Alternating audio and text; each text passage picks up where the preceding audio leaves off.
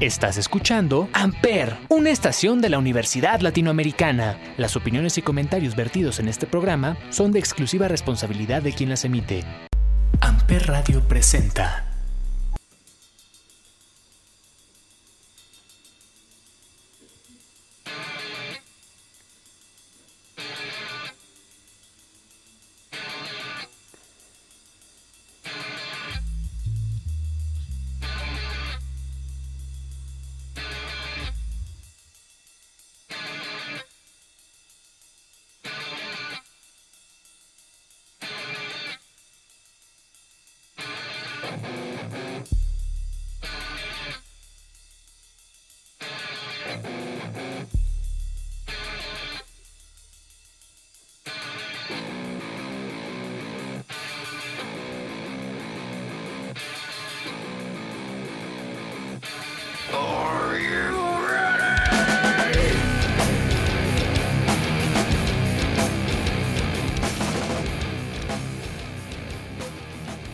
Bienvenidos otro miércoles a este podcast llamado Sonidos en el Aire a través de Amper Radio de la Universidad Latinoamericana y como todos los miércoles nos acompaña Olivier. Olivier, ¿qué tal? ¿Cómo estás? Hola, Ismael, aquí una vez más contento de estar en Sonidos en el Aire por Amper Radio de la ULA. Bien, sí, como todos los miércoles en este podcast ya saben que hablamos de música rara, música underground, eh, bandas pues, que para nosotros nos parecen importantes y pues hoy es justamente el caso. Vamos a hablar de una de las bandas que mucha gente dice que creó el género que sacó a la música de ese agujero que mucha gente dice que metió el grunge. Un género un poco inusual para la época que combinaba metal, combinaba hip hop, combinaba rap y combinaba pues, algunas progresiones por ahí, guitarras de siete cuerdas, eh, nombres extraños, historias raras de sus integrantes y que posiblemente es una de las bandas del metal más queridas y más respetadas de la industria. Sí, pues es así, justamente, ¿no? De los pioneros del new metal, ¿no? Este género que fue tan popular en finales de los 90, los años 2000 y que, bueno, principios este, de los 2000 es un rato. Este, y vamos a hablar de uno de sus mejores representantes que es Korn, ¿no? Esta banda que aunque no les guste el metal, seguro han escuchado alguna de sus canciones.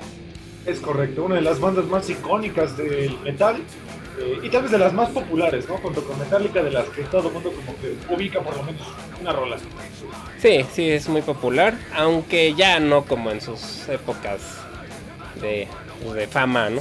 Ya siento que el new metal ya desapareció mucho, ¿no? Inclusive muchos le hacen el feo, todo, muchos Dicen que no, que fue la peor época del metal, que qué vergüenza, que no sé qué, pero a mí la verdad me sigue gustando muchísimo y, y crecí escuchando new metal, entonces tiene un lugar especial en, en mi corazón musical. Creo que el new metal para mí fue mi, mi primer acercamiento al metal.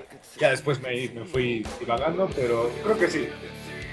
Sí, pues sí, para mí así de fan fan, empecé con Metallica y esas cosas, pero sí, después sí fui, me fui con todos los grupos del new metal sin ningún tipo de, de pena ni mucho menos. Así es. Eh, Korn es una banda de California, de Bakersfield, que Bakersfield tiene una característica que es una de las ciudades estadounidenses con más avistamientos ovnis y con más de estos fenómenos que se llaman los crop circles, que son justamente estas, estos patrones lineales eh, geométricos que se supone que los extraterrestres dejan en los, los campos, los campos de maíz, ¿no? Que de ahí viene un poco el nombre de la banda. Y bueno, tiene una característica que su nombre se escribe con la letra R al revés. Es con K, corn con K, como maíz, pero con K, y la R al revés. Y esto viene porque varios de sus integrantes trabajaron en esta juguetería que creo que ya cerró, que era muy importante, que se llama Toys R Us. Que el nombre del Toys R Us, la R también venía al revés, ¿no? Entonces ellos como a manera de homenaje, pues le pusieron a su logotipo esta, pues esta R al revés. Así es, es una banda que actualmente está conformada por uno de, para mí, de los mejores vocalistas del metal de la historia, que es Jonathan Davis. Ya hablaremos un poquito de él porque creo que es una persona que ha sufrido bastante, pero que se mantiene en alto, creo. Eh, James Schaffer, que su apodo es Monkey, eh, que ellos dos son los únicos eh, miembros que nunca han salido de la banda. Eh, Brian Headwelch, que también hablaremos de él porque tiene una historia también ahí medio turbia, eh, Reginald Arbizu, que su apodo es Fieldy, que ahorita está en un eh, lapso. descanso o algo así, Y Ray Lucier, que es el segundo vocalista, eh, baterista, perdón. Segundo vocalista, que pues ya lleva un buen rato con ellos, ¿no? Lleva tres, cuatro discos creo con ellos. Sí, ya, ya tiene un buen rato. Y antes estuvo David o David Silveria. También estuvo, fue un buen rato el, baterista de, de, Korn.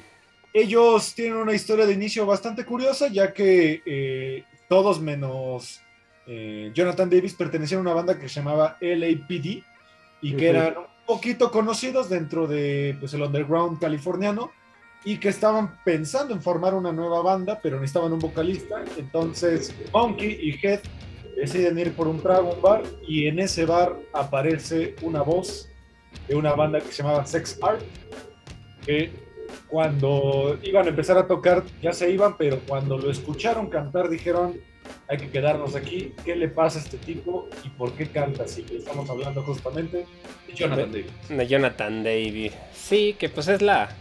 Bueno, es la cara de Korn, pero la verdad es que todos sus miembros son bastante conocidos, ¿no? O sea, no había como en otras bandas que solo conoces al vocalista y que no sabes quiénes son los demás. Aquí sí todos eran bastante conocidos. Yo creo que también Fieldy, ¿no? Eh, su bajo, su sonido de bajo también es súper característico y... Y también es una de las características de Korn, ¿no? Este bajo tan característico de, de Fieldy, que pues ahora sin él, la verdad no sé cómo vaya a sonar Korn, porque pues es un, un sello total también, ¿no? Si alguien no entiende como la valoración del bajo de Philby, es como si agarraras un martillo y le pegaras un resorte de Tomlin. las cuerdas como que apenitas y las, las apretó. Se escuchan súper, súper flojas y tiene una afinación eh, de dos tonos abajo, lo cual hace que justamente las, las cuerdas reboten mucho y le en la producción le suben demasiado al bajo. Entonces, sí tiene como una, a, diferencia de muchas otras bandas de metal, sí tiene una importancia bastante característica el bajo. Pues sí, yo creo que dentro del metal, por lo menos del new metal, sí es el más reconocible, ¿no? Porque el bajo más reconocible de este gen.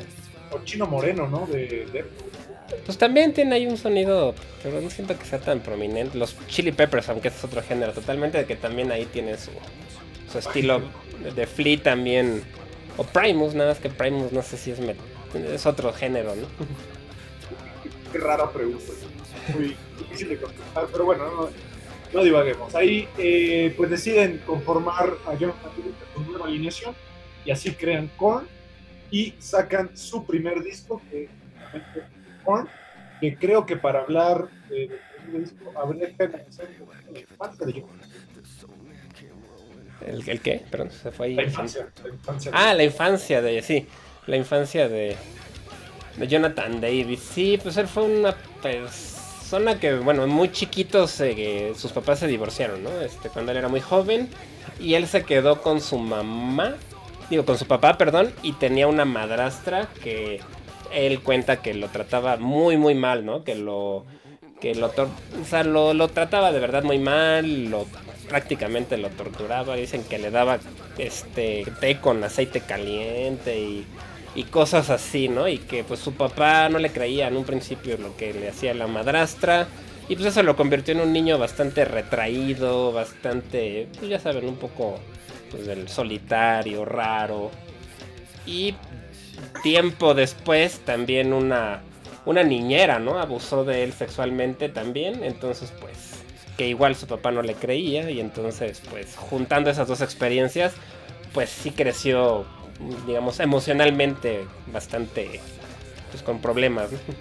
Actor también cuenta que en la escuela lo cuidaban bastante, no solo alumnos, sino que también maestros. Lo, lo estaban porque él le gustaba y a que le gusta coleccionar cosas de serie. Sí. Tenía, era como el clásico con estas características romántica. Pues sí, era el niño raro al que buleaban en la escuela. Y que toda su familia es de artistas, de cantantes, músicos, eh, pintores, cosas así, pero su papá jamás lo dejó, digamos, acercarse mucho al mundo del arte. Entonces él decide estudiar eh, ciencias forenses y su primer trabajo así oficial fue ser embalsamador, que Olivier nos va a explicar qué es un embalsamador. pues embalsamador, pues son las estas, las que se dedican a preparar los cuerpos para los, pues para los, ¿qué serán los? Los funerales y todos los servicios y todo esto, y obviamente pues los, los dejan en buenas características para que no se decompongan y, y todo esto, ¿no? Entonces, pues sí. Y parece que él era muy bueno, ¿no? Este, inclusive logró ganar suficiente para comprarse una casa y todo. O sea que era. Le iba bien como mortuario y embalsamador. Exactamente. Y pues bueno, de ahí contamos esta, esta pues, triste historia, ya que pues la gran mayoría de las letras de Jonathan Davis sí reflejan mucho la, la infancia tan tortuosa que tuvo. Eh, digo, canciones del primer disco como Daddy, o canciones también como Shoots and Ladders, reflejan mucho esta idea. La canción con la que abrimos, que es Blind, también este, una de las intros más famosas de Korn, quizá. Y que bueno, a partir de aquí pues este, se crea este sonido característico que también las guitarras de siete cuerdas meten, ¿no? Se siente siempre la vibra de Korn se siente como súper pesada. Sí, sí, es un... Pues, era característica un poco del death metal, ¿no? Como decías, bajaban los tonos de las de la afinación para que se escuchara más grave y además la voz de él es una voz como muy que transmite mucho, ¿no? Yo siento que sí tiene muchas canciones en las que transmite sus sentimientos, algunas parece que está llorando, otras parece que está sufriendo, gritando. O sea, su voz transmite yo creo mucho las emociones que él sentía cuando estaba escribiendo la música. Y sí tiene una voz muy característica, ¿no? Y siento que sí sí le ayuda mucho al grupo su voz y, cómo transmite las emociones. por ahí estaba buscando, Jonathan Davis está en el número 16 de la lista de los 100 mejores vocalistas de toda la historia. Y creo que está bien merecido. Sabes perfectamente cuando una canción es de Korn solamente escuchando a Jonathan Davis. Sí, sí, eso sí, sí. Sin lugar a dudas se, nota su voz de, y su forma de cantar porque es a veces habla, a veces como que susurra, a veces rapea. Tiene como una técnica ahí muy, muy mezclada, ¿no? Algo también característico de Korn es que lo de Jonathan Davis, perdón, es que sus ancestros son irlandeses. Ahí toca la gaita. Escoceses, perdón, papá En el escenario usa falda también para pues hacer este tributo a sus, sus antepasados y toca la gaita, como decías tú, en muchas canciones de Korn eh, él empieza tocando la gaita, o también en las presentaciones en vivo él sale y ese es uno de los momentos más, más chidos, ¿no? De los conciertos con, su gaita.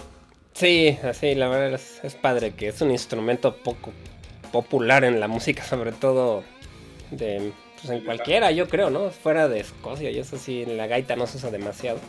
Y yo siento que a mí me gustaba, a mí me hubiera gustado que le metieran más gaita más tiempo porque se me hace un sello padre de, de Korn esa parte de, la gaita. Y, y, sí, como dices, en los conciertos había momentos en los que saca su gaita y se pone a tocar.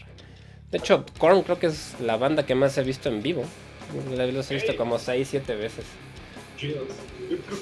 una vez, nada más los vi una vez. Eh, ellos y Megadeth, creo. he visto mucho a Megadeth. Pero sí. Vamos a escuchar una canción. Vamos a escuchar de este, del primer disco Korn, eh, Shoots and Ladders. Sí, vamos a poner. Shoots and Ladders del primer disco de Korn, que también se llama Korn. Sí, que su portada es muy buena, ¿no? como un tipo ahí, la sombra de un cuate en la. que se proyecta en un columpio donde está una niña, como pareciera que le va a hacer algo a la niña, ¿no? El chavo. Hay un martillo en la mano, si no me equivoco, en la sombra. Sí, es muy. después. Sí, es muy. Me gusta esa portada. Sí, estos Shoots and Ladders de Korn.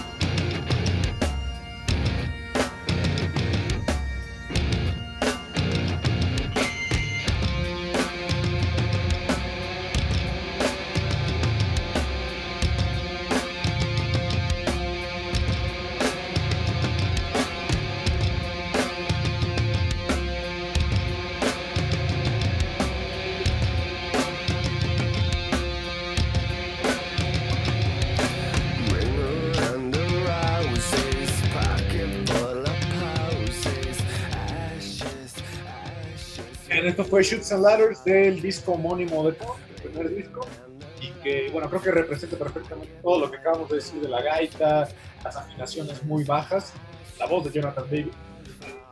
Siente como esa letra oscura. Yo, yo de hecho, cuando conocí a Korn, en la primaria, siempre fue una banda que visualmente me daba miedo, como que sí transmite.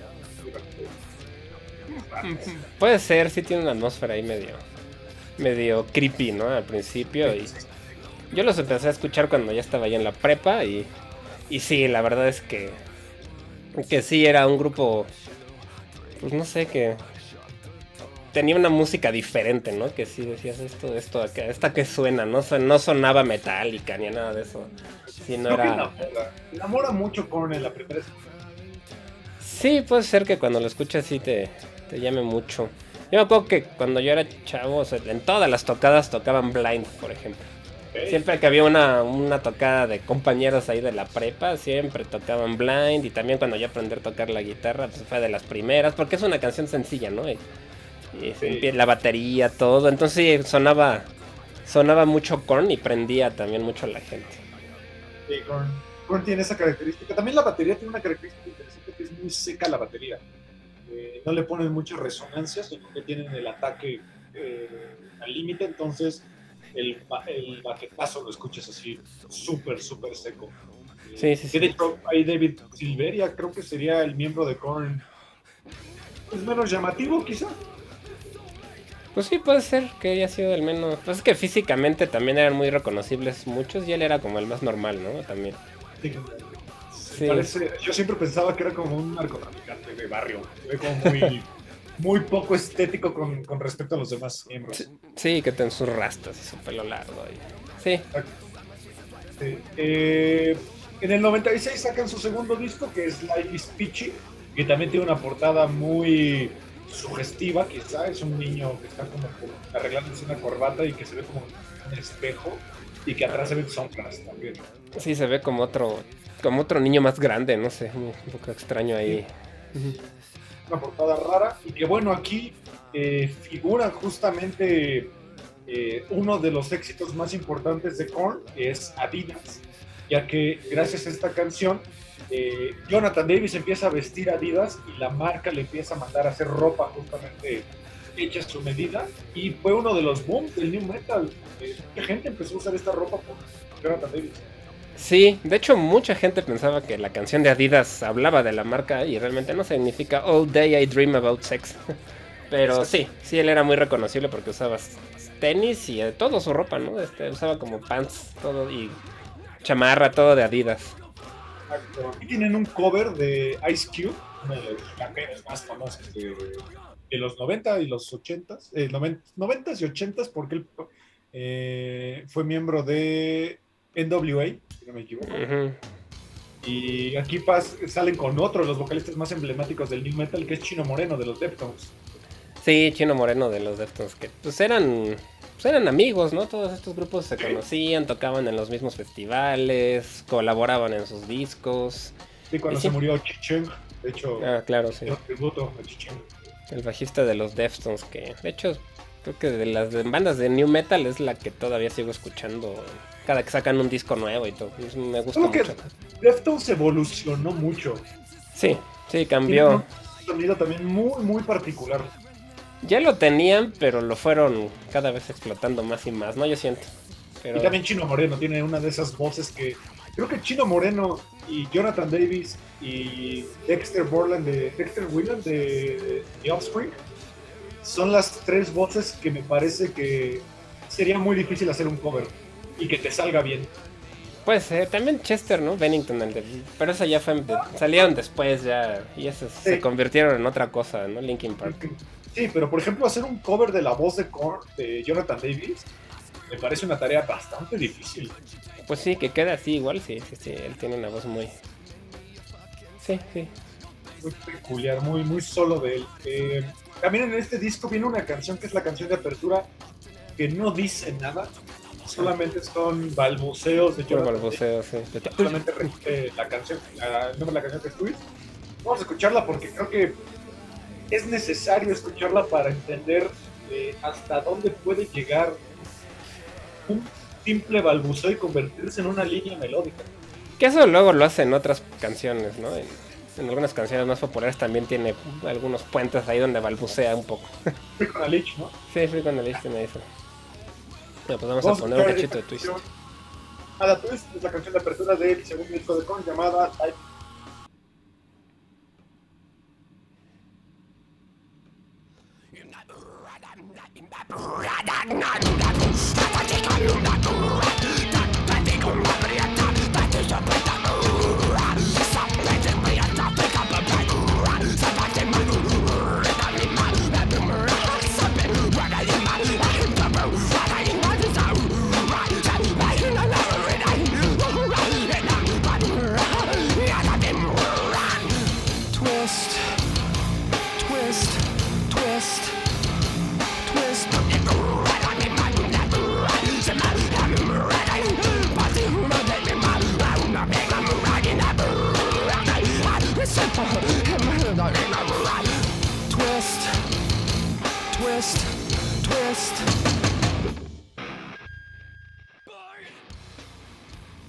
fue Twist del segundo disco de Korn llamado Life is Peachy, una canción que no dice absolutamente nada, pero es una de las intros a- al disco más chidas que yo he escuchado en mi vida. Sí, la verdad es que su. Sí, ese es un buen intro y también era.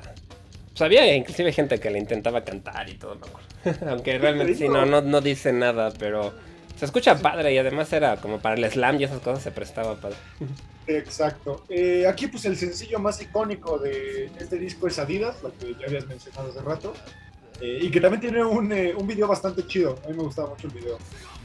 Sí, ellos después de un tiempo se empiezan a también a ser famosos por sus videos, ¿no? Tienen videos bastante padres. Creo que la MTV los explotó mucho. ellos. Sí, yo en esta época era como Cristina Aguilera y Britney Spears y todas esas cosas, o Korn y, a veces alguno que otro, ¿no? Pero sí. Yo, alguna vez un amigo me dijo que él es músico profesional y decía que el gran daño que le hizo MTV a la música es que hizo que las bandas más pesadas que mucha gente llegó a conocer eran o Korn o Green Day. Que es un gran daño que le hizo MTV. O sea, que eh, eh, decía que eso era pesadísimo. No, yo no estoy de acuerdo, porque si no hubiera habido eso no hubieras conocido nada, o sea, no. No, sí, no. Yo Ya que quisiera uno que MTV pusiera música, ahorita es puro programa de reality show ya. Es que yo creo que él se refiere a que como que perdón, MTV no se arriesgaba se cuenta a ponerte Mayhem o Ah, bueno, no. como un metal un poquito más experimental, progresivo, DJ, cosas así. Sino que como que hasta ahí llegaban. Sí, bueno, de Slipknot, ponían Slipknot también, que era bastante pesado para... comparado con esto. Sobre todo los primeros discos. Pero pues sí, la verdad es que MTV era un canal que no era... No iba para los metaleros ni para los No. rockeros. No, para nada. Este, y bueno, de aquí, eh, pues es importante esa, esa aportación que tiene Chino Moreno, ya que aquí lo que deciden hacer es hacer un festival eh, hecho por Korn, que se llama Family Values, Sí. en donde participaron gente como Ramstein, participó Ice Cube, participó eh, Papa Roach en su momento. Eh, hubo un momento donde incluso Ice Cube eh, canceló las últimas cuatro fechas y lo reemplazó una banda que a mí me encanta, pero no tengo ni idea qué hacían ahí, que era Incubus. Pues que Incubus empezó también como New Metal. Tenían, tenían ahí sus, sus, primeras canciones eran más pesadas. Ya después le bajaron totalmente. Eh, pero no era Korn. O sea, no era ese Ah, no. tipo de pesadez, para nada, era un poquito más fresa. Sí, sí, comparado con Korn, sí. Pero Era pues como- también eran com- como, en- entraban en ese grupito de los de New Metal en esa época, sí. Limp Bizkit también estuvo en el Family Values. Pues esos eran los más famosos, creo, en esa época. Sí, sí, sí, sí. Y hay justamente una, una presentación en donde aparece eh, Ice Cube, Korn y Limp Bizkit en el mismo escenario y es una locura. De hecho, lo que estaba leyendo es que tuvieron que apagarle los micrófonos a varios de ellos porque se escuchaba tanto ruido que los productores dijeron que alguien en el público iba a terminar sordo de tanto ruido que se escuchaba. Pues igual, puede ser. Ya, la, la verdad a mí nunca me gustó esa parte de que metieran raperos, no, no.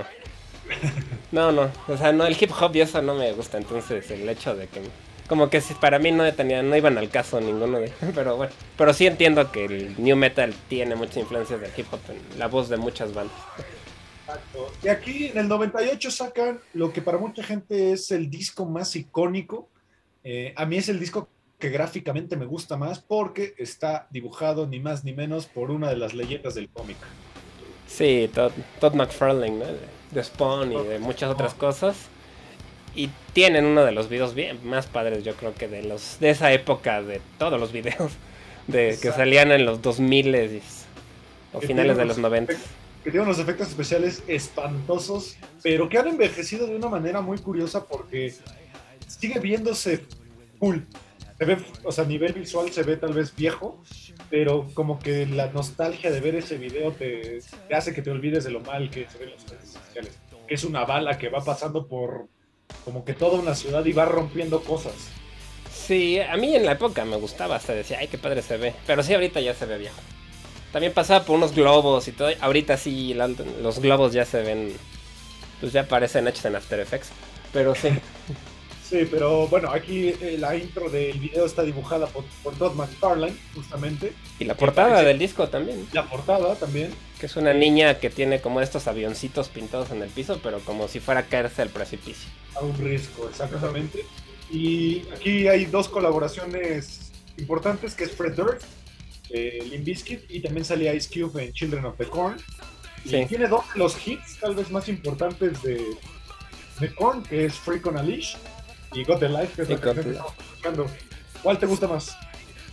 A mí. Yo creo que Freak on a me- desde cómo empieza, me, recuerda mucho a mis. Pues a mi épocas de la prepa. Y este disco era tan raro porque. Por ejemplo, una de la, hermana de uno de mis mejores amigos, que es una chica que le gustaban puras cosas súper fresas, compró ese disco. O sea, era, le gustaba hasta la gente que solía escuchar otro tipo de música. Se hizo muy tan popular que le gustaba a los poperos también. Que se volvió un poquito más accesible, creo. Sí, y era muy, muy famoso, o sea, lo pasaban una y otra vez en, en MTV. pues. Exacto. A Leash, de hecho, es una de las 40 canciones más grandiosas del metal según VH1. Y eh, ganó mejor video musical Metal Edge. Y dice que es de los 10 sencillos más importantes de los años 90. Sí, seguro, pues es que fue muy, muy popular. Y este disco creo que hasta la fecha sigue siendo de los más vendidos de Korn de su carrera. que es Sí, sí. un hitazo. Vamos a escuchar eh, Freak on a Leash, ¿te parece? Vamos a poner un, un cachito de Freak on a Leash, que sí, es una canción súper, la, icónica. la intro de guitarra, tiene unos sonidos eh, como si estuvieran raspando, parece que está raspando como con las uñas un pizarrón de His. Se escucha Ok. mu- muy, muy peculiar. Vamos a escuchar Freak on a del tercer disco de Korn, eh, Follow the Leader.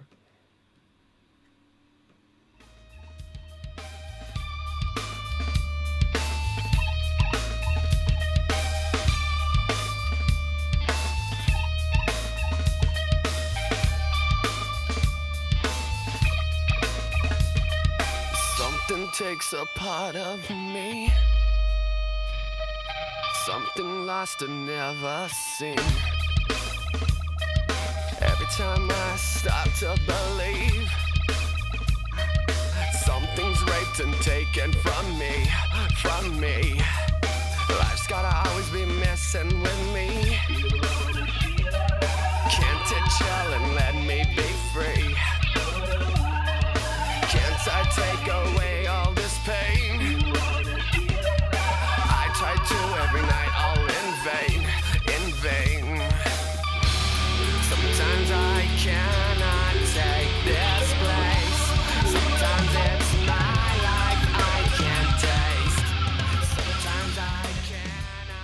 esto fue Freak on a Leash del disco Follow the Leader de Korn, su tercer disco.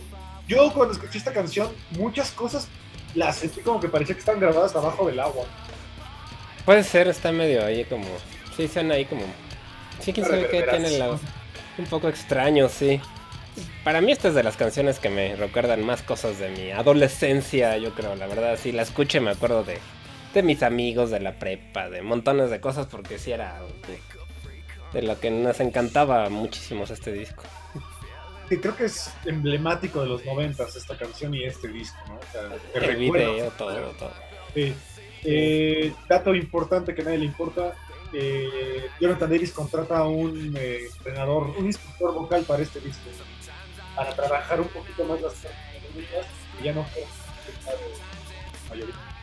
Sí, es que creo que él ya se estaba lastimando la voz también, ¿no? Como les pasa Sí. a muchos, que por, por falta de técnica, pues el cantar así llega un momento que te lastima las cuerdas vocales, ¿no? Entonces, pues sí tienen en algún punto, sobre todo si son profesionales, que pues, contratar a gente que les enseña a no lastimarse. Y bueno, después en el 99, para cerrar el eh, sacan un concurso para que los fans dibujen las portadas de ganaron cuatro, pero la más conocida y creo que la mascota oficial de Korn es este como muñequito voodoo, Ajá. pues es bastante icónico de Korn y que a mí, de cuando lo conocí esta portada, me daba como tristeza, porque Sí. es un disco que me hace, me hace como recordar la tristeza, ¿no? El issues. Pues, pues, ya desde el nombre, ¿no? Issues, ¿no? Pues tienes problemas, tienes bagaje atrás y además le falta un ojito, ¿no? Este monito, entonces como que se ve triste, está sobre un fondo naranja como derrotado, tirado ahí en su en la portada, que también es icónica. Yo siempre he creído que Korn es, esa es mi opinión, que es música que le llega a mucha gente que ha tenido algún problema. Porque Sí. Davis creo que representa muy bien esos problemas y creo que este disco es el que, este y el que sigue son los que mejor representan eh, los chicos que a lo mejor tuvimos problemas familiares, que nos que nos bullearon o que éramos raros. Sí, totalmente, era, era música para adolescentes atormentados, totalmente. Sonó muy, muy cruda esa frase. Pues es que sí, o sea, digo, fuera de las que eran súper populares, sí, la verdad es que los que escuchamos ese tipo de música, pues solíamos ser los más, pues no sé si inadaptados, los más a lo mejor ahí raros o solitarios de las escuelas muchas veces. Gente más chida. Pues en mi opinión, sí, pero no en la de todos, ¿no? Eh, tiene tres sencillos, de los cuales uno me parece que también es otra de las canciones más emblemáticas de Korn, que es Falling Away From Me, que Sí, de hecho es la continuación de, de eh, Freak on a Leash. De hecho, el video empieza donde termina Freak on a Leash con, Sí, con los niños. Y que el video a mí me daba mucho miedo, porque es una niña que está en su habitación con una caja, escuchando a Korn adentro de esa caja, y el papá se despierta y parece que la va a ir a golpear o a hacerle algo. sí, sí, sí, también todos estos videos también eran, pues sí, seguían siendo icónicos de esa época, ¿no? Y- También Y está. Make Bad y Somebody Someone. Sí, son los como los sencillos más más populares, pero en sí el disco en general completo este era bueno, ¿no? Yo siempre he sido de los que escucha el, di- el disco completo, no nada más una canción. Sí, sí, sí. Eh, de hecho, fue votado por los fans como el disco favorito de los fans. En crítica, eh, el mejor disco, según la crítica, es el que sigue, que es el Unfortunates. Pero este es el elegido por los fans como el mejor disco, más icónico. Pues sí, sí ves que sí es bastante. Pues para mí no, a mí me gusta el que más me gusta el primero, el Korn. Me gusta porque es muy crudo, siento que, que es como el más genuino tal vez, aunque no, no es que los demás no lo sean, pero se me hace el más genuino. Pero todos me gustan, realmente todos, hasta, hasta el de Untouchables, todos me gustan.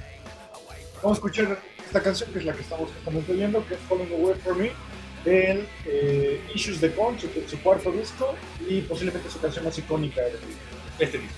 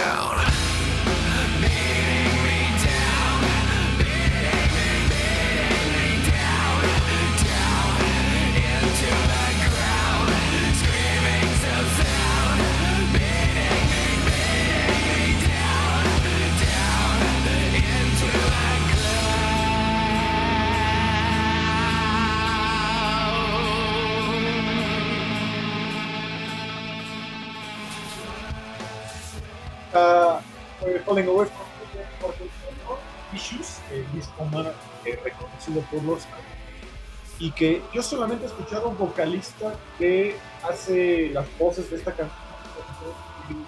Creo que le dio una parálisis en el cuello por tanto hacer headbang, porque lo que le dije es que la- el doctor le dijo que sus rastas pesaban tanto Ah, por hacer headbanging se lastimó y es este M Shadows de Avenged Sevenfold quien lo reemplazó en algunos conciertos. mm, cierto. No le pide nada a Jonathan Davis en esta canción, lo hace bastante bien. Creo que eso nunca lo he escuchado, la verdad. Pero en, un- en la re- en el reissue del Family Values que hicieron en los 2000. sí, no sé, no sabía, pero pues sí, él es buen vocalista, la verdad. Y, y sí, pues para, para, para mí esta canción es como el, el colegio indoamericano, me acuerdo muchísimo. Yo, yo, yo estudié ahí en la prepa y me, para, me acuerdo mucho. Y ahora somos vecinos. De la ULA, sí, en ULA Norte, ahí estamos al lado del, del Indo, que la escuela como tal no me trae tan buenos recuerdos, pero sí la gente. Eh, este disco se aleja completamente del rap. Ya no tiene como esos rasgos característicos que antes sí tenían con colaboraciones, pero ciertas partes que Jonathan Davis la prueba, aquí ya no. Y a partir de aquí viene el disco que para mí es mi favorito, el disco más oscuro en cuanto a temática, porque justamente habla de todos estos niños que sufren mucho. Dato curioso que a nadie le importa, eh, Jonathan Davis es parte de una asociación que promueve que se quite el bullying de las escuelas y que se prohíba y se castigue. Sí, sí, sí, él es, pues precisamente por todo lo que sufrió, este, pues apoya mucho esas, esas causas, ¿no? Y también ahora creo que problemas de salud mental también. Exactamente. El Untouchables es un disco, es su primer disco del nuevo milenio, del 2002. Es un disco que gana eh, un premio Grammy por su canción Here to Stay, mi canción favorita de Korn. Y que la verdad es un disco que se siente súper crudo, se siente súper violento. Tiene dos, tre- tres hits, que es Here to Stay, Thoughtless y Alone Break. Eh, dato curioso que nadie le importa, Thoughtless fue donde descubrieron a Aaron Paul, que después llegaría a, a ser el protagonista de la mejor serie del siglo XXI, que es este Breaking Bad. Mm, cierto, sí, cierto. Ahí lo descubren. Que también otro dato, este, Eminem sale en el video de Freak on a Leash, cuando era chavito y todavía no cantaba. Bueno, sí cantaba, pero no era conocido. No, Got the Life, Got the Life. God the Life, perdón, sí, sale ahí entre el público que está viendo la banda tocar, ahí sale Eminem. Correcto. Eh, vamos a escuchar Here to Stay, creo que desde el principio, porque ese sonido al principio crudísimo de una guitarra que le suben el efecto a todo lo que da y de repente te da un golpe increíble. Vamos a escuchar Here to Stay de Los disco. Vamos. Escuchen esa intro.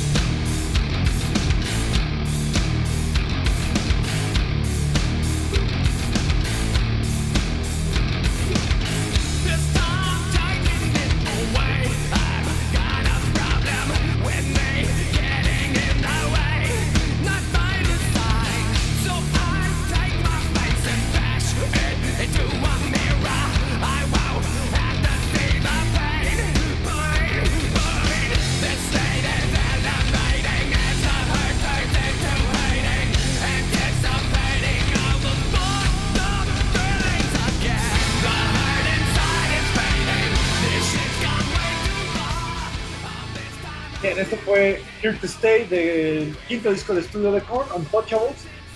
Mi canción favorita, creo que es una canción que representa todo lo que es Korn. Eh, una canción súper bestial y que otra vez eh, tienen algunos problemas internos. Deciden eh, entre ellos ver si corren a Philly, ya que tenían problema de abuso. Sí, co- como que todos ellos, ¿no? Tuvieron problemas de abuso de sustancias en alguna u otra etapa de su vida. Porque aquí Jonathan Davis creo que ya estaba intentándose limpiar, ¿no? Porque ya Sí. él ya estaba como, ya sabía que estaba abusando de las sustancias, pero pues sí fue algo común en la banda, pues porque es normal, ¿no? Tanto dinero, tanta fiesta, tanto acceso, pues es, es común en las bandas de todo tipo que, que caigan en las sustancias. Exactamente. Eh, otro de los videos icónicos, además de Creep Stay, donde es un niño que ve super violencia en la televisión y la televisión de repente se lo chupa. A mí me Es gusta cuando cantan, o sea, con el tan, tan, tan. Ah, sí. Hay una parte en la que está Jonathan Davis como Sí. que está bien padre porque como siento que Sí. transmite súper. Y en los conciertos, estas de las canciones que más slam provoca. El- seguramente, Creep Ujú. Stay es la mejor canción que para mí ha escrito. ¿no? Eh, también el video de Thoughtless, que es el de Aaron Paul, donde lo bullean en la escuela, pero ya un bullying es absurdo. eh, y que termina como con esta venganza muy retorcida, termina vomitando a todo en el. Sí. Sí, es que sí son videos súper. Pues sí, tienen mucho que ver con la adolescencia y lo, lo que pasan los adolescentes en esa etapa. ¿no? Exactamente. Eh, es un disco que compitió en este año con uno de los discos también más icónicos de, de- de la primera década del, del siglo XXI, que es The Eminem Show. de Eminem, que fueron como las dos rivalidades que hubo en esa época, pero ganó The Eminem Show. Por la popularidad, evidentemente. Eminem. Sí, que, que de hecho Em- Eminem es el único rapero que me ha gustado en alguna época de mi vida, la verdad. Eso, porque todo.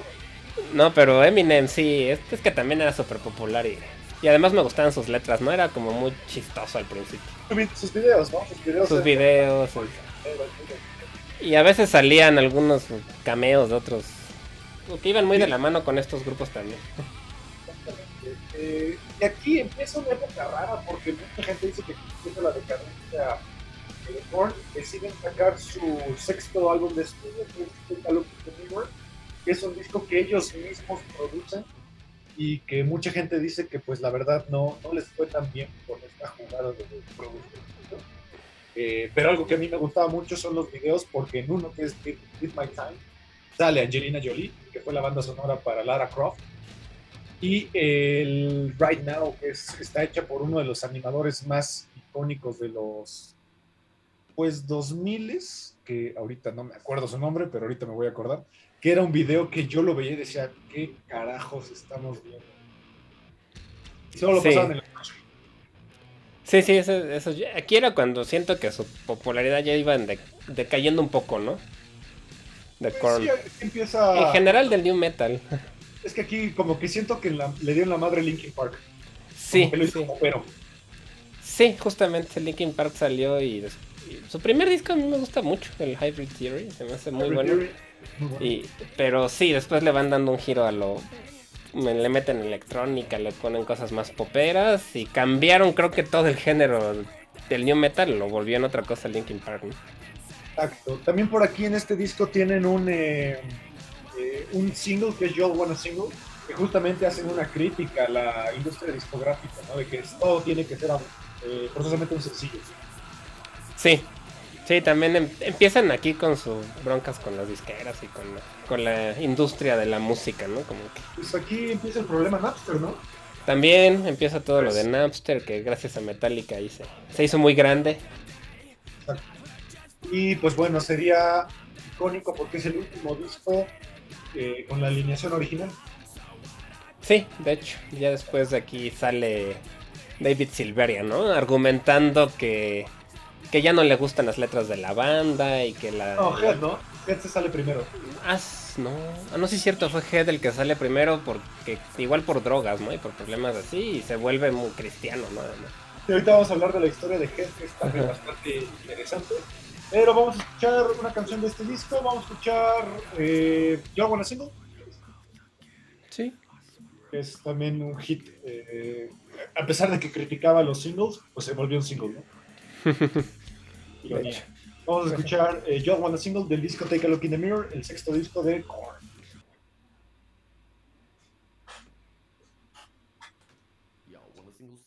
That. Fuck that, fuck that.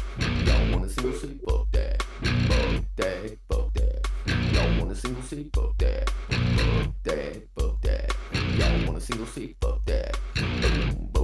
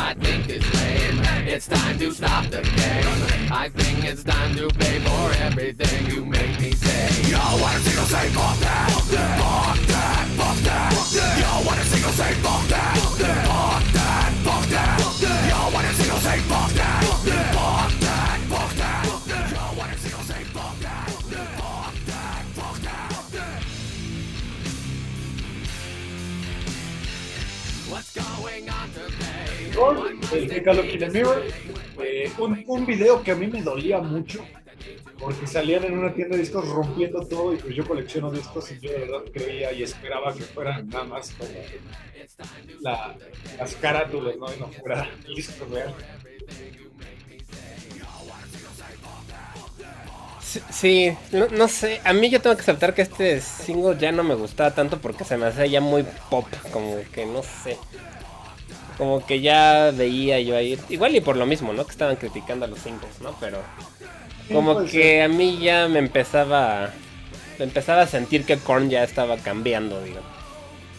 Sí, un poco, sí se, se vendieron un poquito ahí.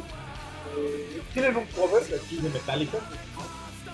Sí, ese sí me En esta época en MTV les hicieron su MTV Icons, ¿no? Metallica. Entonces varios grupos sacaron covers y uno de ellos fue el de One de Korn, que la verdad me gusta, es un cover que se me hace está padre.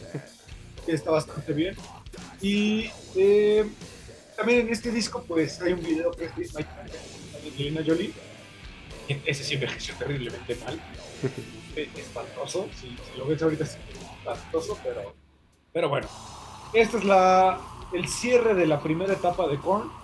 Eh, Brian Head Welch decide salirse ya que tenía un problema con la metanfetamina bastante fuerte. Eh, hay una foto bastante icónica donde se ve que terminando un concierto se tira encima de una caja que está totalmente intoxicado y que él cuenta que el punto importante en donde se dio cuenta que ya las cosas no estaban bien era cuando su hija de 5 años la escuchó cantar a vidas All Day I Dream About Sex Mm. y ahí dijo esto ya no está bien Sí, sí, sí tuvo una, pues como una, una época difícil, ¿no? Y de- decidió salirse de la banda. Y después como que, bueno, se hizo muy religioso, ¿no? Por lo que sé, se volvió... volvió como- cristiano y se bautizó en el río Jordán Sí.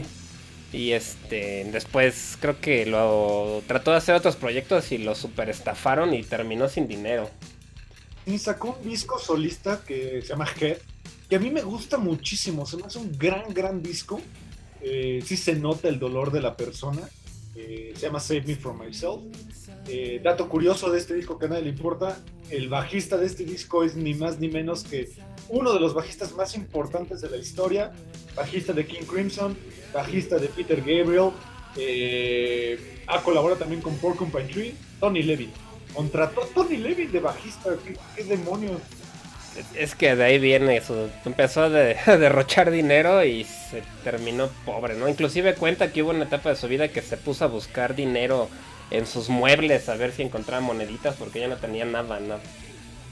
No lo pasó bien. Sacó un libro también que es este, el Save Me For Myself, eh, y donde cuenta justamente estas adicciones que tuvo eh, y cómo pues le cambia la vida ya que su novia, si no me equivoco, eh, murió de una sobredosis y él quedó de papá soltero.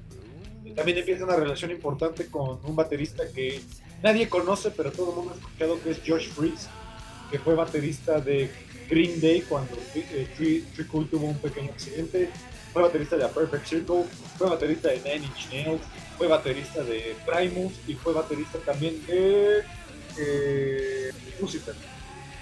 Así no lo, no lo ubico, como dices. No, nadie lo ubica, pero seguro lo has escuchado. Jeff Bridges es un gran baterista de.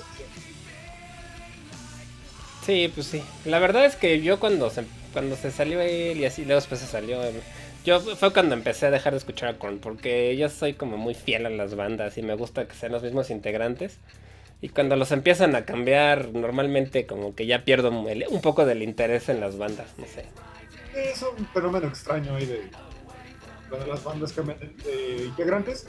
También hizo otro proyecto que se llama Love and Death, donde sí se siente un poquito más acercado a Korn, solamente que pues, digo, no es Korn, ¿sabes? O sea, Sí, no. es, es muy distinto. Entonces ellos empiezan una época sin Brian Headwell, que eh, sacan un disco en el 2004, un disco que para mí creo que es la portada más chida de Korn, que es el See You on the Other Side del 2005. Sí, con este como un niño ahí, como de circo, no sé, está rara la portada. No, no es un niño que tiene atrás al conejo de Alicia, ¿no? Parece, y un caballo. Caballo, sí. Están sosteniendo ahí un, un osito de peluche, como la cabeza. Sí, esta es un una portada bastante extraña, Parecen los del los niños del maíz, algo así parece. Ándale, Los de exactamente. la película, güey. Exactamente. Eh, es un disco que, dato curioso, está producido por Atticus Ross, el colaborador de, de Trent Reznor, y que en esta ocasión, pues, son de pasar a ser cinco, ahora son cuatro integrantes, y que aquí sí ya se fueron directamente al pop. Sí, yo cuando escuché el, el single este de Twisted Transistor, dije, no, ya, ya no volví a escuchar a Korn hasta muchos años después, la verdad. Pero nos dio un gran video. El video de Twisted Transistor es increíblemente bueno porque todos los de Korn están personificados por magnates del hip hop, que es Snoop Dogg, eh, Lil Jon y Exhibit. Sí, pero es que por, vuelvo a lo mismo. Cuando no me gusta el hip hop, dije, no, ¿esto qué es? Ya, ya, como que ya. Además, yo, yo cambié como. Me metí en otros géneros y ya. Pero sí, a mí me decepcionó muchísimo este video cuando lo vi. Sí, fue, ¿qué les pasó a estos cuatro? Es un disco muy comercial. eh, rompieron mucho esta estética tan pesada, tan oscura. De hecho, estamos escuchando el single que es Twisted Transistor. No se escucha para nada oscura. Para nada. No, Muy popera. no, digo, tampoco es que sea pop, ¿no? Pero, pero sí, vi- viniendo de lo que conoció uno de Korn, sí suena muy distinto. Exactamente. Y también dio otro single que me gusta mucho el riff, pero sí se siente muy flojona, que es Coming Undone. Sí, sí, tampoco. Me gusta más que Twisted Transistor, pero sí, ya tampoco se siente como. como, pues ya no eran. es normal, el ¿no? video, Las, el las video es bandas muy con- bueno.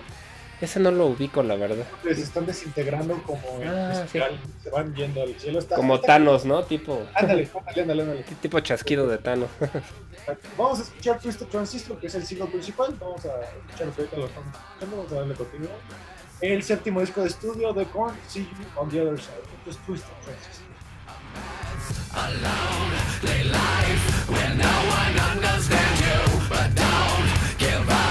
Because the music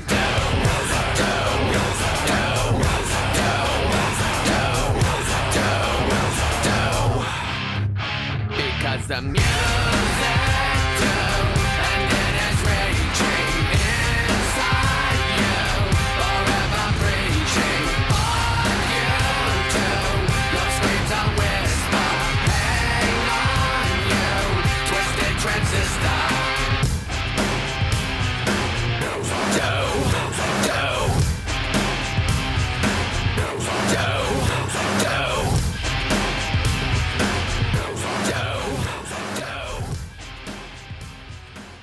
Esto fue Twisted Korn, su séptimo disco, eh, Y on the Other Side.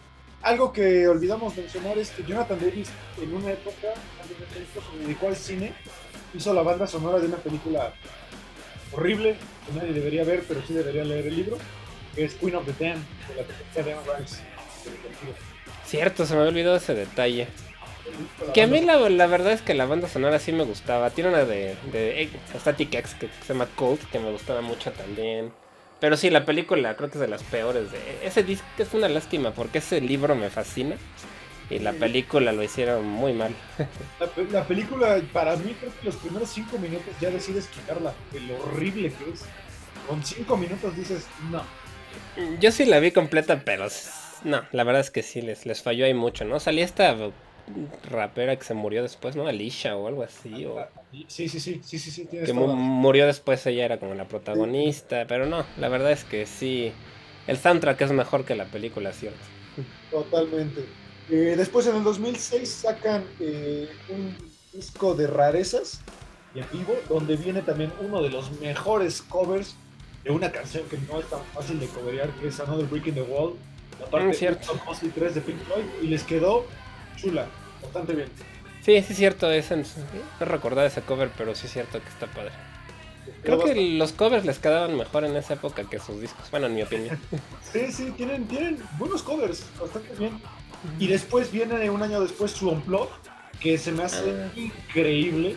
Sí, justo te iba a decir que ese sí me gusta. usan instrumentos muy extraños, sobre todo en Falling Away From Me, donde la- ese sonido característico de Falling Away From Me lo tocan con serruchos, como que manipulan el serrucho para que genere un sonido muy particular. Sí, sí es cierto. A mí me gusta mucho también el cover de Love Song de The Cure. De Oh, ese, cierto. está bien, me gusta mucho cómo les quedó en el, en el Unplug. Y de Creep, de Radiohead, Cierto, y la canta con mucho sentimiento, sí, sí cierto. sí, sí, sí, dice que es la canción que más eh, lo representa en su infancia. Y pues Creep también es de esas canciones que es para gente que la pasó mal, ¿no? Sí, aunque la odie Radiohead, ¿no? Le parece que Sí. odian Creep. Exacto. Eh, tiene colaboraciones geniales, que es Amy Lee para Freak on a Leash, que lo hace bastante bien, de Evanescence. Sí, Y, y el mismísimo señor este, Robert Smith para hacer otro cover genial, que es una combinación entre Make Me Bad y Face de The sí, sí es cierto que ese Unplug la verdad vale mucho la pena, está, está padre. Muy, muy bueno. Es un gran unplug. También usan mucho eh, hidroacústica, que es hacer sonido justamente con agua. Hay canciones que la tocan justamente manipulando agua. Sí, con, como con copas, con agua. Copas. Ajá, Sí, de- es- con- que las llenan a distintos niveles y hacen distintos sonidos. Está, sí es cierto, está muy Es interesante. un discazo que, de hecho, es rarísimo, ¿no? Como que piensas en unplugs y que se te ocurra con, o sea, Sí. De hecho, cuando salió, me acuerdo que yo estaba así, dije, híjole, a ver, a ver cómo suena y me sorprendió porque sí me gustó. Sí me gustó. vale mucho la pena.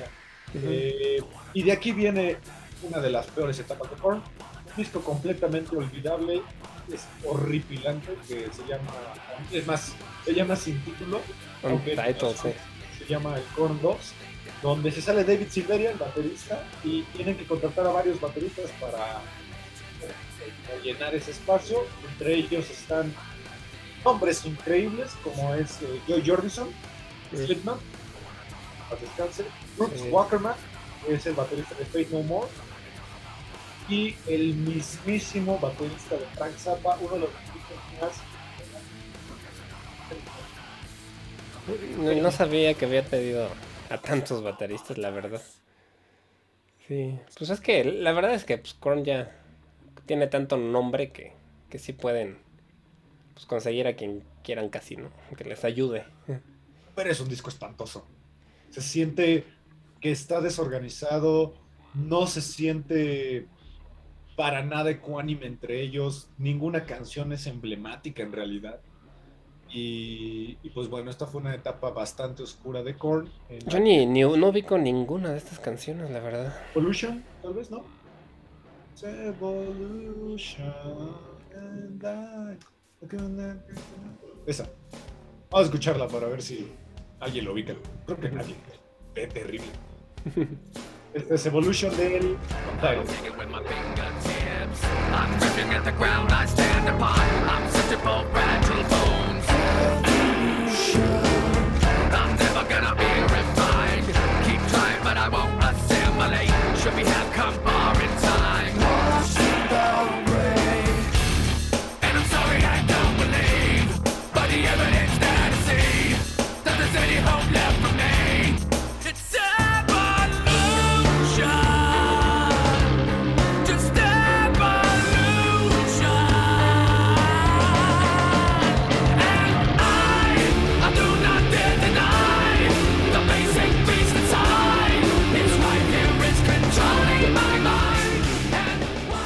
ya, ya lo ubiqué, esa, esa sí la, la recuerdo.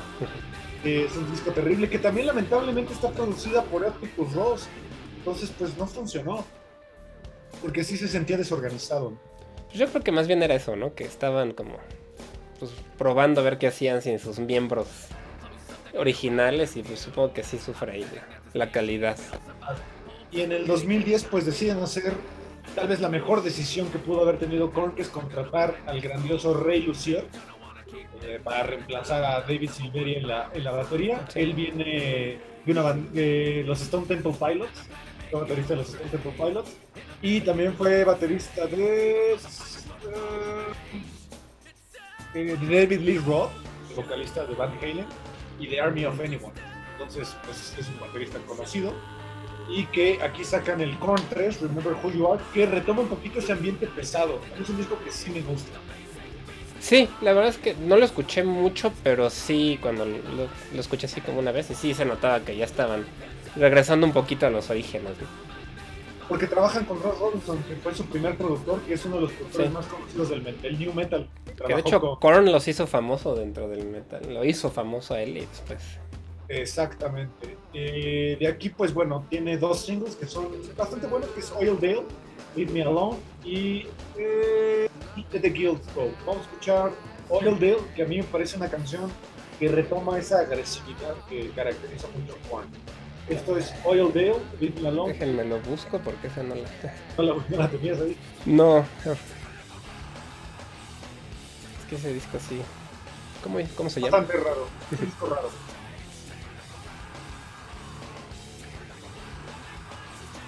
¿Cómo se llama la canción? Oil de Oil. Aceite.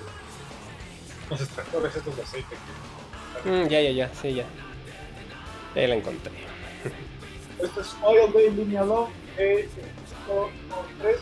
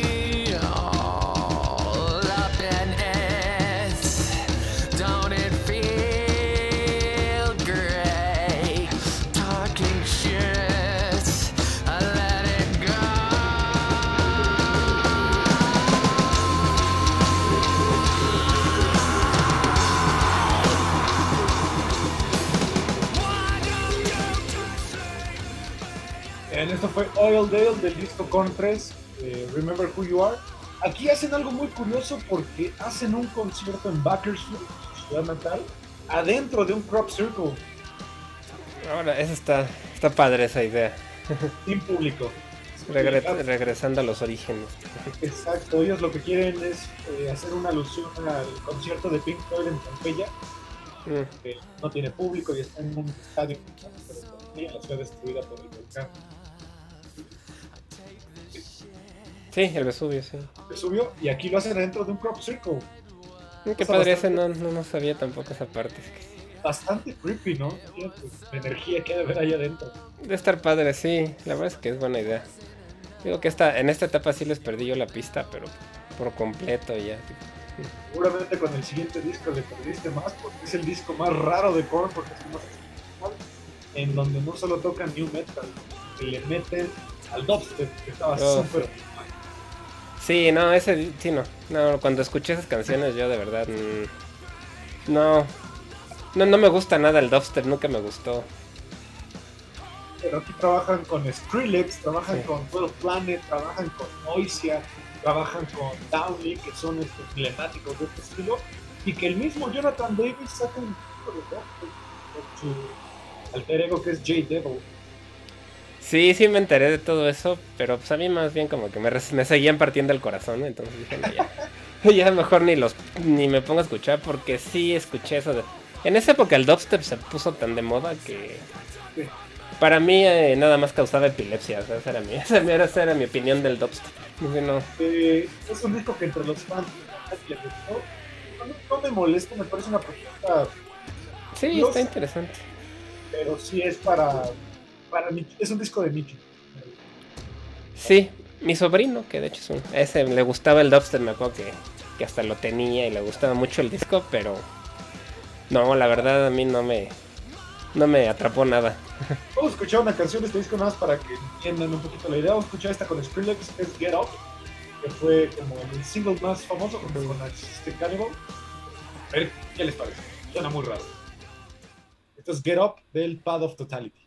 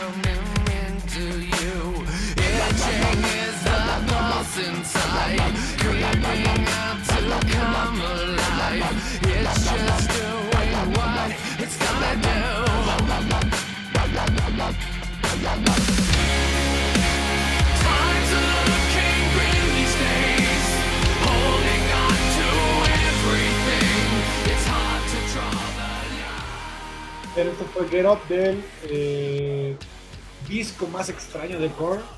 Es el Pad of Totality, un disco donde combina New Metal con Top. Con dubstep. Que la verdad ya en retrospectiva ya quisiera yo que el dubstep siguiera de moda en lugar del reggaetón, pero bueno. Eh, Ahí está, ¿qué prefieres? No, mil veces hubiera preferido el dubstep. Pero sí, es una música que yo no le haga. No sé, no, no la agarré nunca. Estoy tal vez ya muy viejito para, para el dubstep. Es, es raro. Pero bueno, en el 2013 pasa lo que mucha gente ya esperaba. En un concierto, eh, ¿por dónde? Tocan Blind y el guitarrista invitado es ni más ni menos que Brian Head Welch y deciden reincorporarlo a la banda. Estaba limpio. Sí, sí, ese estuvo. Pues fue como que le regresaron un poquito las esperanzas a los fans de antes, ¿no? De, de que Korn volviera a ser lo que eran. Aunque a mí siempre se me ha hecho muy chafa cuando regresan los miembros de las dos. Se me hace como, bueno, ya te saliste, ya. Ni modo. no sé. Por- Bueno, aquí, aquí porque él habló, él habló mal de Korn mucho tiempo, me acuerdo. El, el Head. Sí. Y entonces dices, bueno, te- está bien, te perdonaron, pero no te lo merecías. eh, tal vez por el dinero, ¿no? Pero No, claro, sí, obviamente. ya lo necesitaba, entonces dijo, ah, ok. Eh, pero es un disco bueno, The Paradigm Shift, es un disco que retoma mucho las ideas del Korn original. Eh, tiene muy buenos singles, pero algo que sí se le criticó mucho es que todavía mantiene esa estética de dubstep en alguna manera.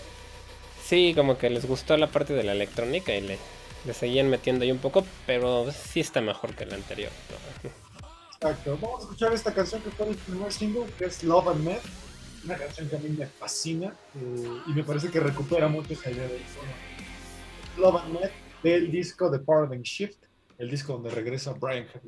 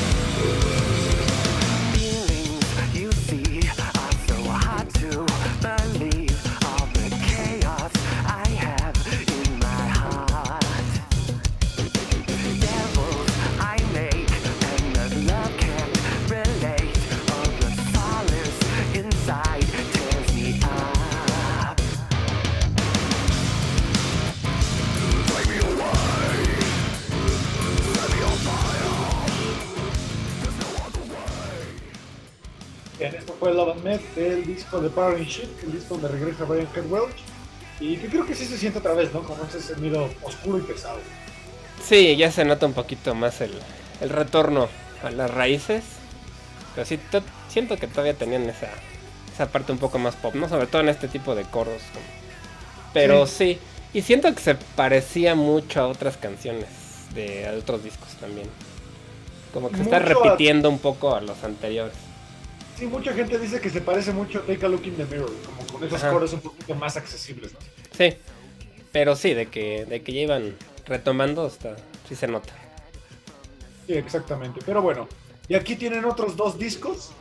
eh, que creo que no vale mucho la pena hablar de ellos, que es de Serenity of Suffering. Aquí lo único interesante quizá es su colaboración con Corey Taylor. Sí. Y después tienen The Nothing eh, de 2019, donde ahí es un disco que a mí pasó sin pena ni gloria. Eh, solamente pasó un hecho interesante, pero lamentable en esta etapa. Eh, la esposa de Jonathan Davis fallece de una enfermedad y una- un problema con las drogas que traía desde hace mucho. eh, cosa que dejó a Jonathan Davis totalmente desgastado. Hay un concierto que, que les recomiendo checarlo. Hacen una gira para celebrar los 20 años del- de su primer disco, no, los 25 años de su primer disco. Lo tocan en su totalidad y cuando van a interpretar la canción favorita de su esposa, Jonathan Davis rompe en llanto, todos dejan de tocar y solo dice llorando, esta era la canción favorita de mi esposa y deja totalmente de cantar. Sí, sí está. La verdad es que fue triste, ¿no? Que, que falleciera. También en el camino falleció el papá de Fieldy, ¿no? El, Sí, me acuerdo que, que él se frustró mucho porque a pesar de todo el dinero y todo lo que intentó no lo pudo salvar y ni siquiera pudieron saber qué tenía. Que lo llevó a montones de doctores a los hospitales más caros de, pues, de Estados Unidos. Que creí, creían que tenía cáncer pero que nunca se lo pudieron detectar y total que el señor se fue decayendo y murió y él pues le, le- le dolió mucho no solo su muerte sino el no haberlo podido ayudar, ¿no? exacto. Tanto que decide hasta irse de la banda, tener este desbalance emocional. Y pues bueno, anunciaron un nuevo disco este año, que, bueno, el próximo año, pero que algo que a mí se me hizo muy cool es que todas las líneas debajo de Fieldy las dejaron. Sí, claro. Pues es que parece que no se salió como tal, ¿no? Que les pidió como un tiempo, digamos, que quiero descansar y... Ajá. Ajá. Es como que no es que se haya salido como tal, sino que les pidió oportunidad de descansar un tiempo. Pues bueno, el COVID también los atacó a ellos. También, Eh, claro. tuvieron que cancelar giras por justamente el COVID y porque a Monkey, según yo, le dio COVID. Y creo que fuerte. Le dio a Monkey, le dio a Jonathan Davis también. Sí, Cierto, cierto, los dos. les dio. Les dio a los dos y parece que muy fuerte. Y Jonathan Davis inclusive hace poco todavía tocaba sus conciertos sentado y con oxígeno por la falta de aire que todavía tenía por las secuelas. Exacto. Pues bueno, este fue un pequeño especial que quisimos hacer de esta banda que los dos nos gusta demasiado y que crecimos con ella. Y algo muy emblemático de Korn que, que yo sí quería dejarlo para el final. Su micrófono de Jonathan Davis. Sí, es, de hecho es parte ya de, de él, ¿no? Prácticamente este como... Es como una trill que parece una, una mujer, ¿no? Un- el cuerpo de una mujer. eh. Está muy bonito. por el mismísimo H.R. Giger, el creador de los xenomorfos. De Alien y de otras cosas. Sí, sí, sí. Está, la verdad sí es icónico, está bien padre su, su micrófono y, y pues Y sí, hasta genial, la fecha ¿no? siempre lo usa, creo. En los conciertos creo que es genial cuando llega el del staff y lo pone ahí. Sí, de hecho, y empieza. Sabes, sí, ya sabes sabes que van a salir justamente. Sí, es súper icónico cuando lo sacan y es un micrófono que, que creo que es el mejor micrófono de la historia de la música. No ubico otro micrófono que sea emblemático, creo. Quizá los del black metal, que algunos son muy icónicos. Pero La verdad, no. eh, Pues este modelo de Shure, que no sé cómo se llama, que es como igual muy icónico, plateado, que usan muchos vocalistas. Pero sí, uno en específico. Sí, quién sabe, bueno, no. es que en realidad no es el micrófono, es el atril. Él hace la trill, claro, sí. No es el micrófono, cual, es el atril. Sí, sí, Eh, él hace la trill, sí. Pero que se ha convertido en esta iconografía, ¿no? De Korn. Sí, sí es muy famoso su, su atril. Sí es cierto que es parte ya de, de Jonathan Davis y de sus conciertos. Y, y la verdad es que ejemplo, yo empecé, la primera vez que vi a Korn fue en el Foro Sol, con no sé cuántos miles de personas, gigantesco. Que fue, me acuerdo que era Modbane, abrió Apocalíptica, luego era Modbane, luego era, me parece que Korn, no, Marilyn Manson, Korn, y luego cerró Linkin Park, ¿no? Eran conciertos así de, de New Metal de esa época. Era algo enorme. Ajá. Y la última vez que los vi fue en una salita donde creo que si había 500 personas era mucho. O sea, fue muy, o sea, el, cambio que dieron de... Fue un concierto como muy privado. Fue, sí, sí, era un- la sala muy chiquita. Bueno, no fue la última vez porque fue, ese fue cuando estuve en España y era, a mí me sorprendió, era una salita de verdad bien chiquita, no estaba llena y había de verdad, no creo que hubiera más de 500 personas. Estuvo bien padre el concierto, pero me sorprendió mucho verlos en un lugar tan chiquito porque la última, última fue aquí en México, también en el Foro Sol, en estos Hell and Heaven, me acuerdo. Y ahí sí ya era muchísima gente también, ¿no? exacto. Pero bueno, este fue nuestro pequeño homenaje a esta banda que creo que es de las bandas más queridas del metal. Sí, Y sin importar la basura que saquen, la gente los quiere mucho. Porque creo que ellos representan mucho lo que mencionábamos hace rato, ¿no? Eh, todas estas, estas personas que en algún momento la pasamos mal, fuimos bulleados, nuestros papás se divorciaron, o teníamos problemas en casa y que éramos raros. Sí, sí, la verdad es que sí representa mucho esa época adolescente de, de muchas personas. Para mí es una banda súper nostálgica porque de verdad me, me acuerdo de muchos buenos momentos de, de mi adolescencia y un poquito después. Y aunque soy medio payaso, la verdad es que no creo que nunca hayan hecho basura como tal, ¿no? Nada más. o sea, realmente... O sea, basura no. De pero... No te vi muy contento. No, no, pero así basura, sobre todo si lo comparas con otras cosas que suenan en el radio en esa época y ahorita, pues, sigue siendo muy bueno. ¿no? Para mí el disco basura más, más basura que he escuchado en el metal es el de Metallica con Lulu. ¿Lulu? Es un bodrio. Es espantoso. Fíjate que a mí no me molesta tanto, pero sé que la mayoría de la gente lo odia, sí, sí. Es horripilante. O sea, yo lo odio lo horrible. Pero esa colaboración es algo que se nota que Lars necesitaba varo, pero ya. Ah, sí. Ah, sí, no, es- No, sí, sí, sí. A mí no, no lo odio, pero sí, de que no es muy bueno, no. O sea, la verdad es que creo que pues no hay nadie que le haya gustado como tal realmente, ¿no? Oh, y la crítica lo hizo pedazos. Pues de hecho yo soy de la idea que Metallica ya se debería retirar, pero bueno, ese es otro tema. Eso es otro tema para otro episodio. Sí. Gracias por escucharnos todos los miércoles aquí en Sonidos en el Aire a través de Amper Radio de la Universidad Latinoamericana. Y Olivier, gracias por acompañarnos. Gracias a ti, Ismael, por otro episodio más. Y gracias a, a la ULA y a Amper Radio por darnos la oportunidad. No se les olvide seguir checando sus, sus otros proyectos, que cada vez hay, hay mejores, más y mejores proyectos. Exacto. No se les olvide escucharnos eh, todas las semanas y sobre todo el siguiente episodio porque es el último de la temporada. Cerramos la tercera temporada. Gracias. Ya, ya vamos a, a cerrar pronto, sí. Así es. Nos vemos el siguiente miércoles y hasta la próxima. Hasta la próxima.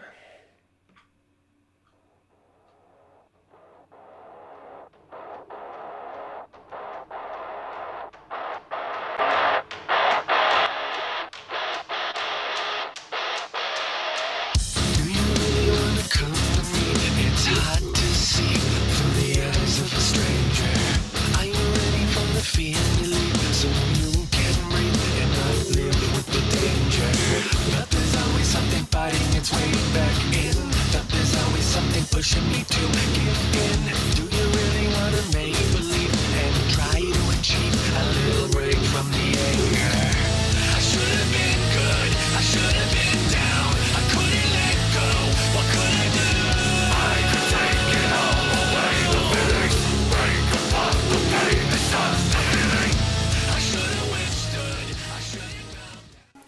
Radio presentó